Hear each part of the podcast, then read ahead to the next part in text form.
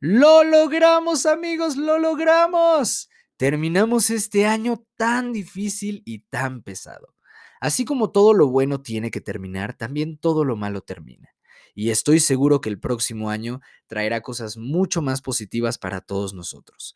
Lo aseguro, estoy convencido, bueno, no le juguemos al vivo, ¿verdad? Pero decretado está. Oigan, pues ustedes me han compartido mucho en redes sociales que les late esta onda de los medios de comunicación. Y no podíamos terminar este año sin el episodio de cierre del podcast de Carlos Agaón. Número 27, ya, qué felicidad.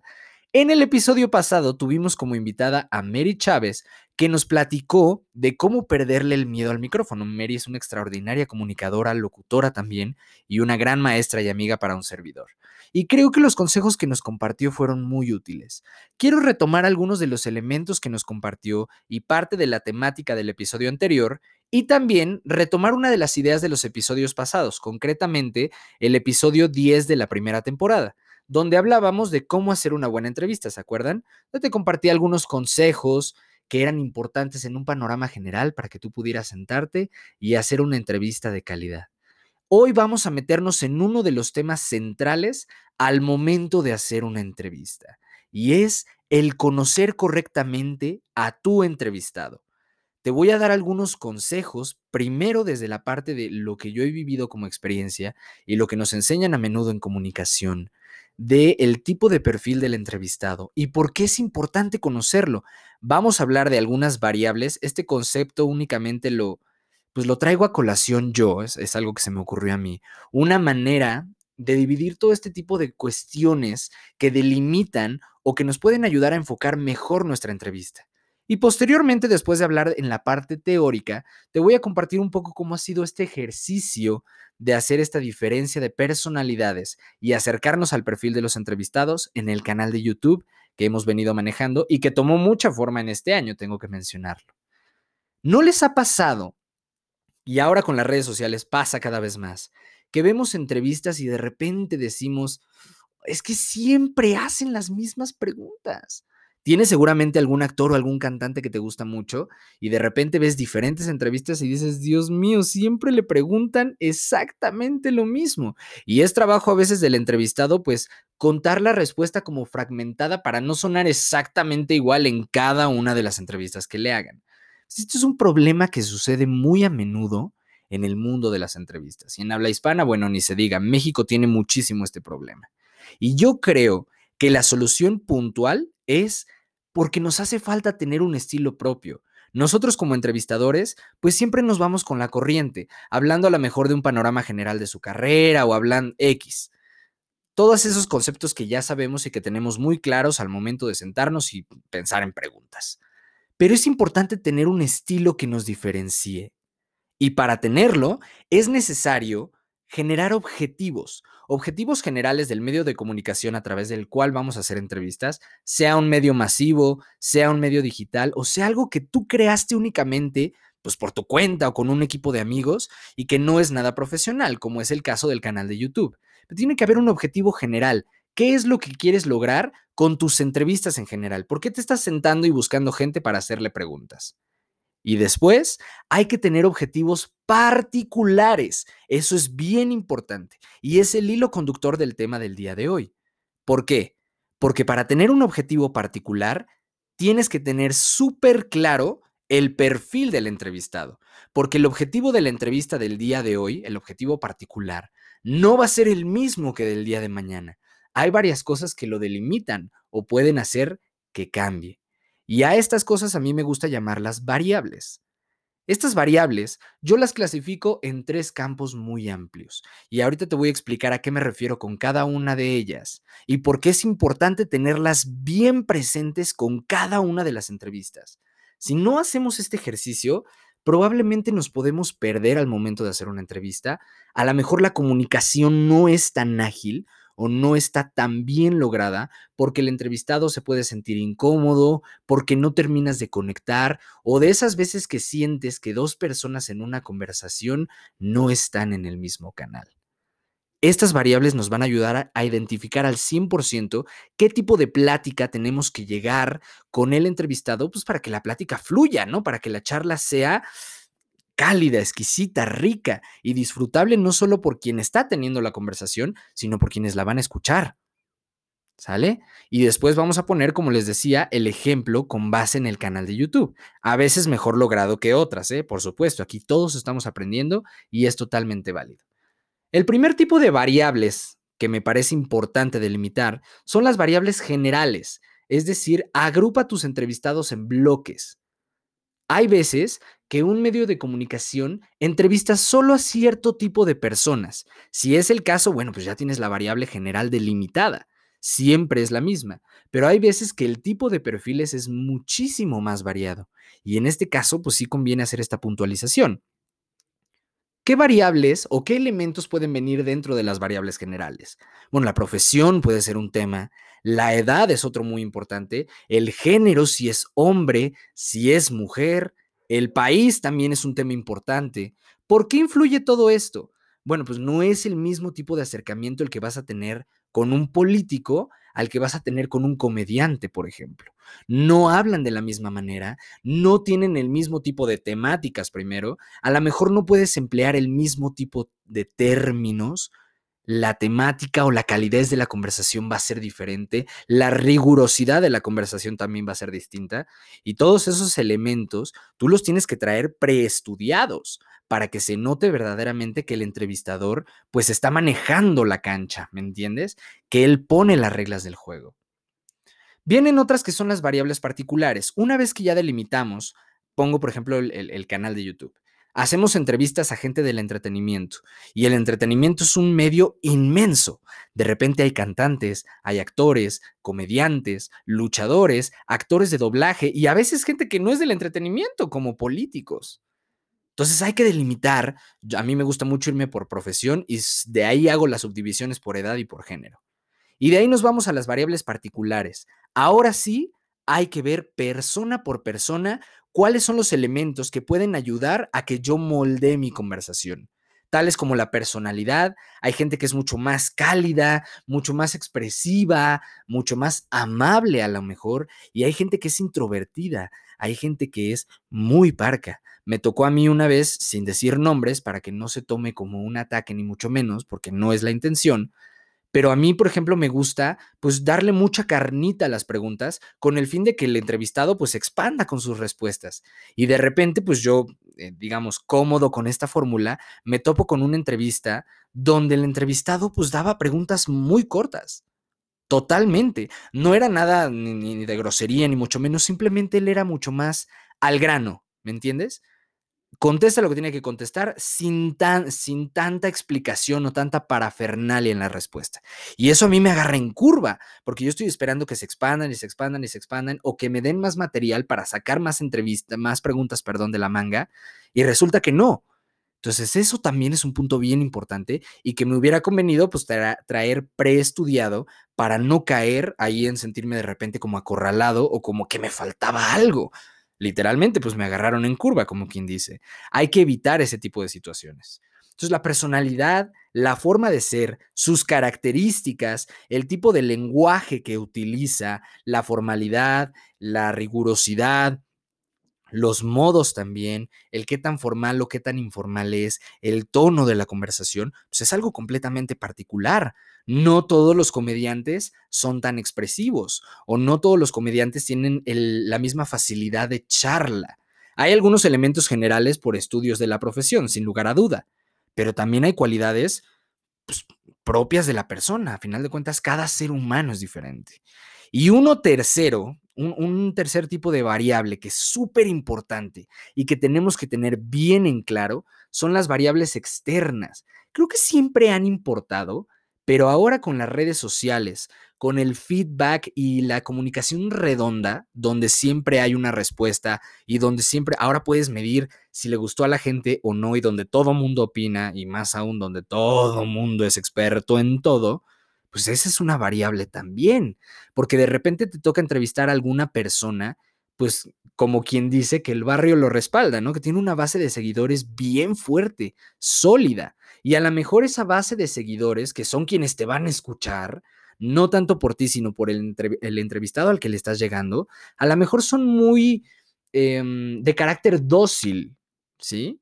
hablando del fandom en general. A lo mejor son muy hogareños, a lo mejor pues consentarlos y platicar con ellos están más que complacidos, pero a lo mejor son muy exigentes con lo que quieren ver y a lo mejor hay cosas que les molestan, que no les gustan. Y eso puede ser un sabotaje importante para ti, porque si sacas algo que a la comunidad no le guste, se te van a echar encima y quién sabe si eso hable bien de tu canal. Nuevamente, depende de tus objetivos. Si tu objetivo es nada más generar ruido por generar ruido, pues entonces no tienes mucho problema. Pero si lo que quieres es incrementar el engagement y la base de seguidores, pues a lo mejor X comunidad que te vio nada más porque entrevistaste a fulanito de tal, se van a quedar contigo porque te gustó la manera, les gustó, perdón, la, la, manera, la calidez, la expresividad o la manera en la que abordaste la plática. Y el día de mañana vas a traer otro invitado que a lo mejor no conocen y se van a quedar ahí porque ahora te vienen a ver a ti. Entonces, esas tres variables son súper importantes. ¿Cómo se aborda, por ejemplo, en el canal o en qué encrucijada me topé para yo venir contigo y platicarte esta situación? Aquí vamos un poco más rápido con este episodio porque es, eh, digamos, especificar o centrarnos puntualmente en uno de los elementos que platicamos de manera general en el episodio número 10. Pero en el canal, pues empezó como un medio de entrevistas a políticos. Tú lo has visto. ¿Cómo son los políticos? Muy propios, muy rectos, muy formales, muy correctitos con su manera de expresarse, la gran mayoría, ¿verdad? Buscan ser lo más claros, lo más exactos, lo más eh, cerrados posibles en su respuesta. Tiene que ser una cuestión muy técnica, muy conceptual. Entonces las entrevistas se planean con base en eso. Al ser un canal que inicialmente se iba a enfocar únicamente en políticos, pues tenía la fórmula lista. La primera vez, pues obviamente te da miedito enfrentarte a una personalidad política, pero pues después sigues la misma fórmula y pues nada más te enfocas en algunas variables particulares. Hay algunos que son más platicadores que otros, pero a final de cuentas el tecnicismo se mantiene. Y el canal empezó pues en época de campañas electorales. Entonces todo el mundo estaba concentrado en qué?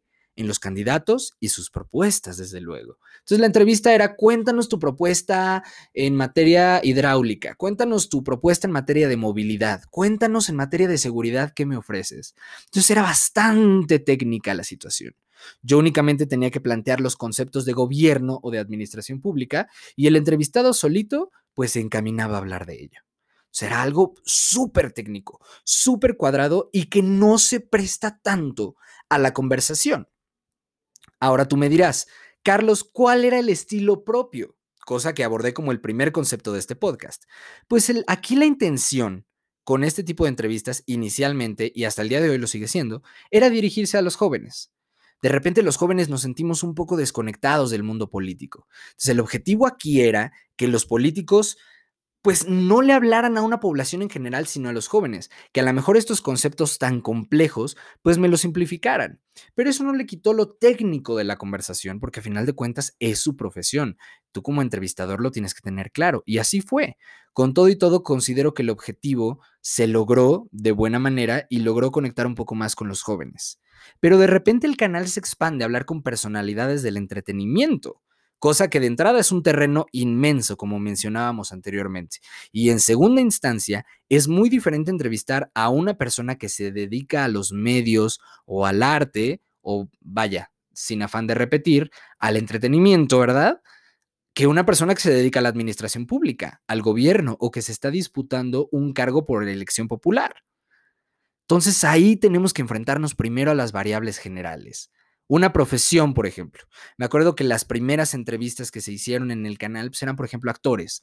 Entonces, ¿cuáles son las características de los actores? Y es un poco materia de observación. Son expresivos, son mucho más conversacionales, no es un tema tan técnico, no es tan rigurosa la charla, es súper creativa, es súper espontánea, es muy fluida y es de repente una, una charla de matices, porque son gente que trabaja con sus emociones. Entonces, sobre eso tienes que moldear la entrevista. Ahora, ojo, un tema bien importante, bien importante. Uno como entrevistador tiene que tener un estilo propio, sin duda. Y ese estilo lo tiene que moldear a cada una de las entrevistas que haga. Entonces tú tienes que encontrar la manera de adecuarte al tipo de entrevistado que tienes sin perder tu estilo. Para eso es tan importante la investigación. Si no, pareceríamos solamente un camaleón que va y habla con la persona de acuerdo a lo que la persona es o a lo que la persona se dedica. Y aunque sí te tienes que aproximar a eso, tienes que mantener tu esencia, si no caes en el error del principio. Siempre se hacen las mismas preguntas y pues vas a caer en el cliché de otro entrevistador más, en vez de ser la persona que destaque por X o Y cosa. ¿Sale?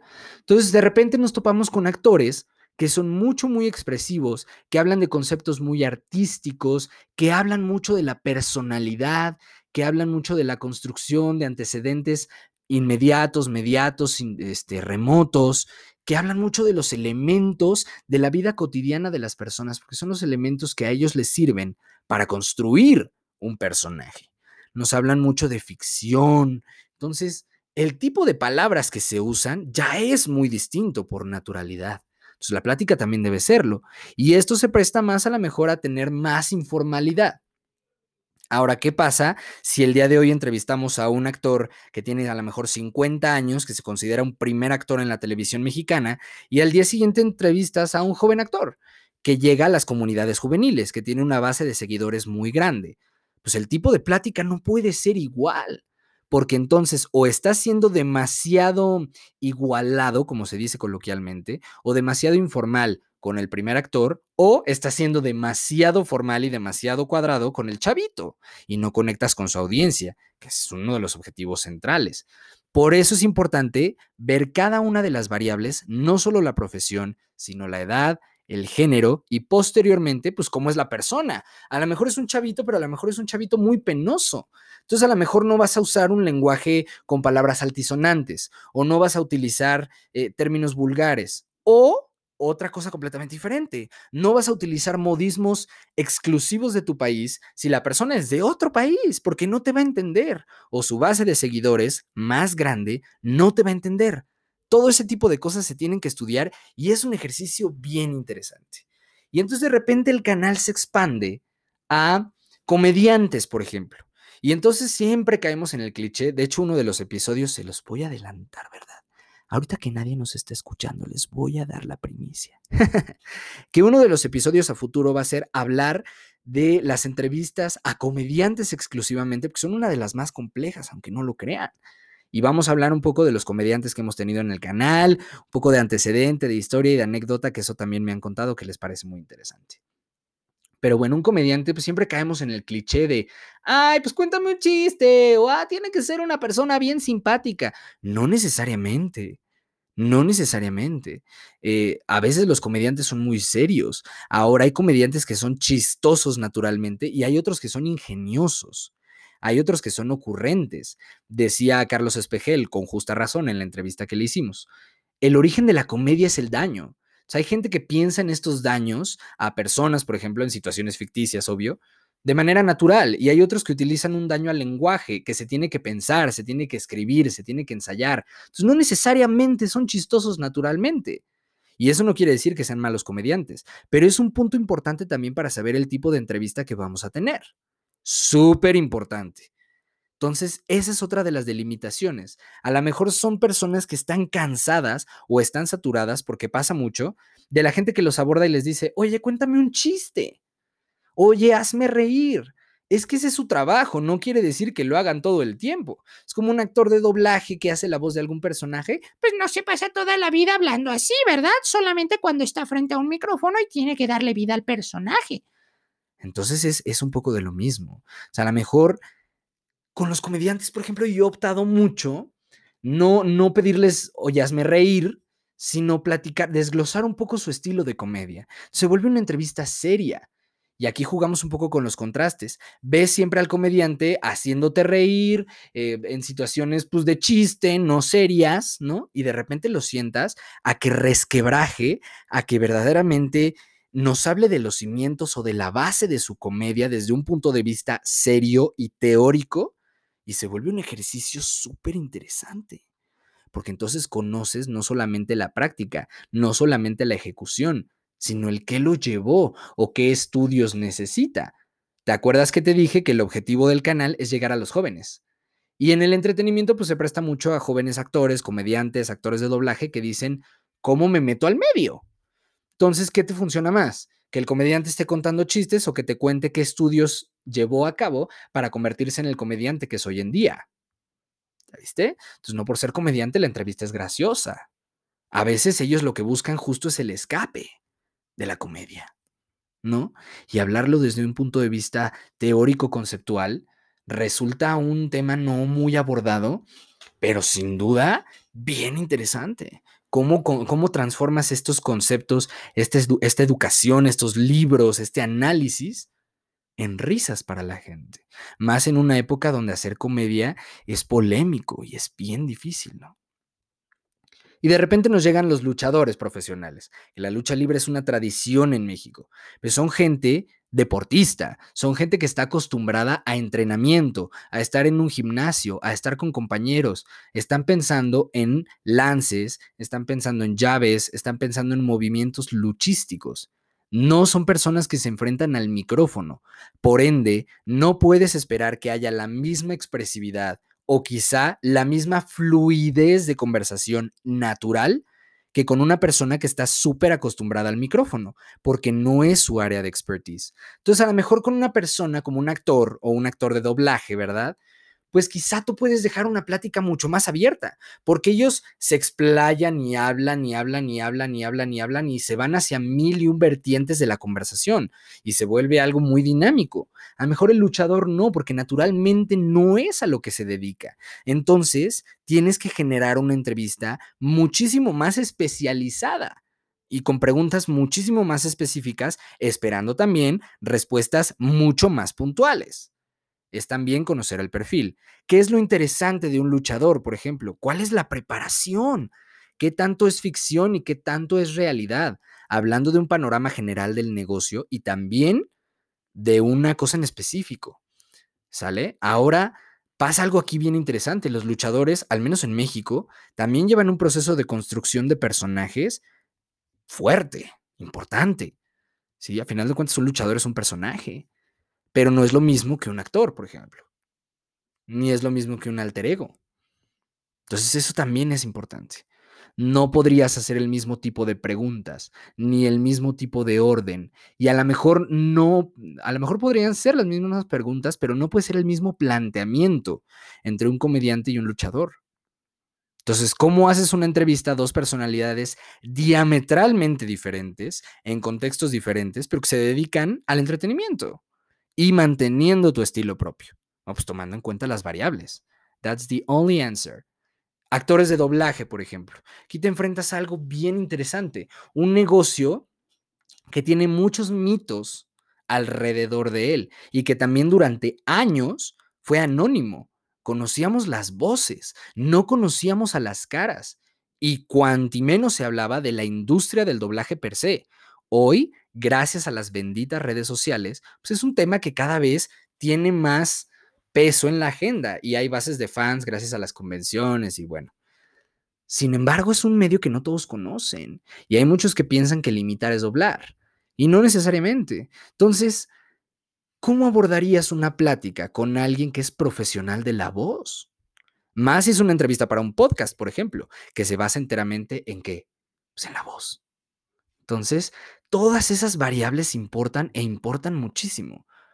Y no es nada más una clase, o no pretendo que sea, de cómo entrevistar a un luchador, a un comediante, a un actor y a un actor de doblaje. Claro que no. Es, es una manera de ejemplificar que los perfiles son muy variados. Si en tu canal un día vas a entrevistar a un empresario exitoso y al día siguiente vas a entrevistar al director técnico de un equipo de fútbol, pues el matiz de la conversación va a ser muy distinto. No solo el tema, deja el tema de lado. El matiz de la conversación, la naturaleza misma de la charla va a ser distinta. Y si tú no tienes todo eso preestudiado, la entrevista te va a vencer. Evitemos caer en el montón. Evitemos caer en el ser uno más. Hay un concepto en mercadotecnia que a mí me encanta, el USP, Unique Sell Proposition, propuesta única de venta o propuesta única de valor. ¿Qué te hace diferente? Así que consejo para ti que te quieres dedicar a los medios de comunicación. Bien lo decía Mary y lo retomamos en este episodio. Tener eso que te hace diferente. Porque competencia en el mundo de los medios y en el mundo del arte hay muchísima. muchísima. Pero te doy una buena, una buena noticia, perdón. Tú, que me escuchas, eres único. Entonces, haz que tu trabajo también lo sea.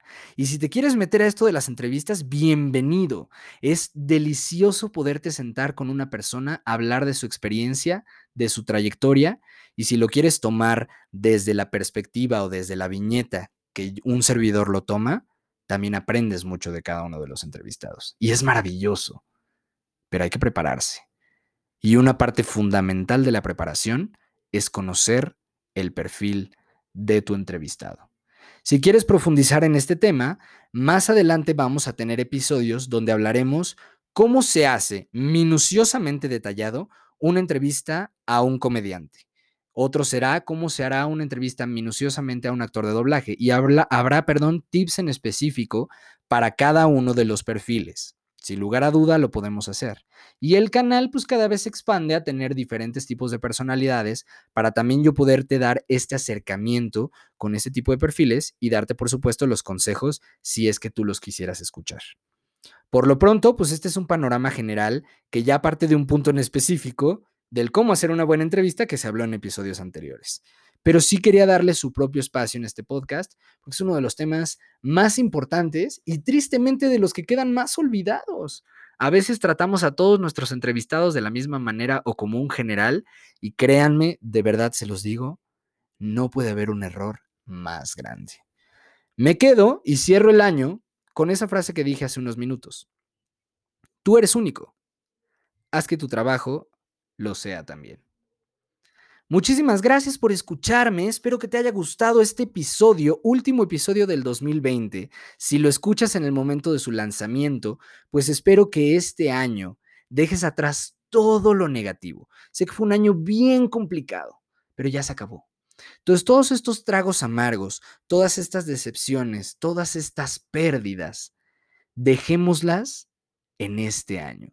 Empecemos el que sigue con el pie derecho, con iniciativa, con actitud, recordando a, lo que, a los que tenemos que recordar y lo que tenemos que recordar, teniendo el aprendizaje que nos dejó este año, pero los tragos amargos dejándolos atrás para empezar el que sigue con toda la actitud. Yo te garantizo que si tú te mentalizas a que va a ser un año bueno para ti, no va a haber poder humano que te detenga, ni poder natural, Ninguna pandemia puede si tú te decides a que el 2021 será un gran año para ti. Y si no lo escuchas en este momento, lo escuchas en cualquier rato, porque le puedes dar play en el momento que tú quieras. Espero que le estés pasando increíble y que tu vida vaya de la mejor manera. Cualquier cosa ya sabes que estoy a tus órdenes. En Twitter me puedes encontrar como arroba sagaoncarlos, en Instagram como arroba carlossagaonruiz. Si quieres ver las entrevistas de las que estuvimos hablando en este episodio, te invito a ver eh, mi canal de YouTube como Carlos Agaón y ahí puedes encontrar todas las entrevistas que mencionamos y los otros episodios aquí en el podcast de Carlos Agaón. Feliz año 2020, sale bye y a ustedes también, sale bye.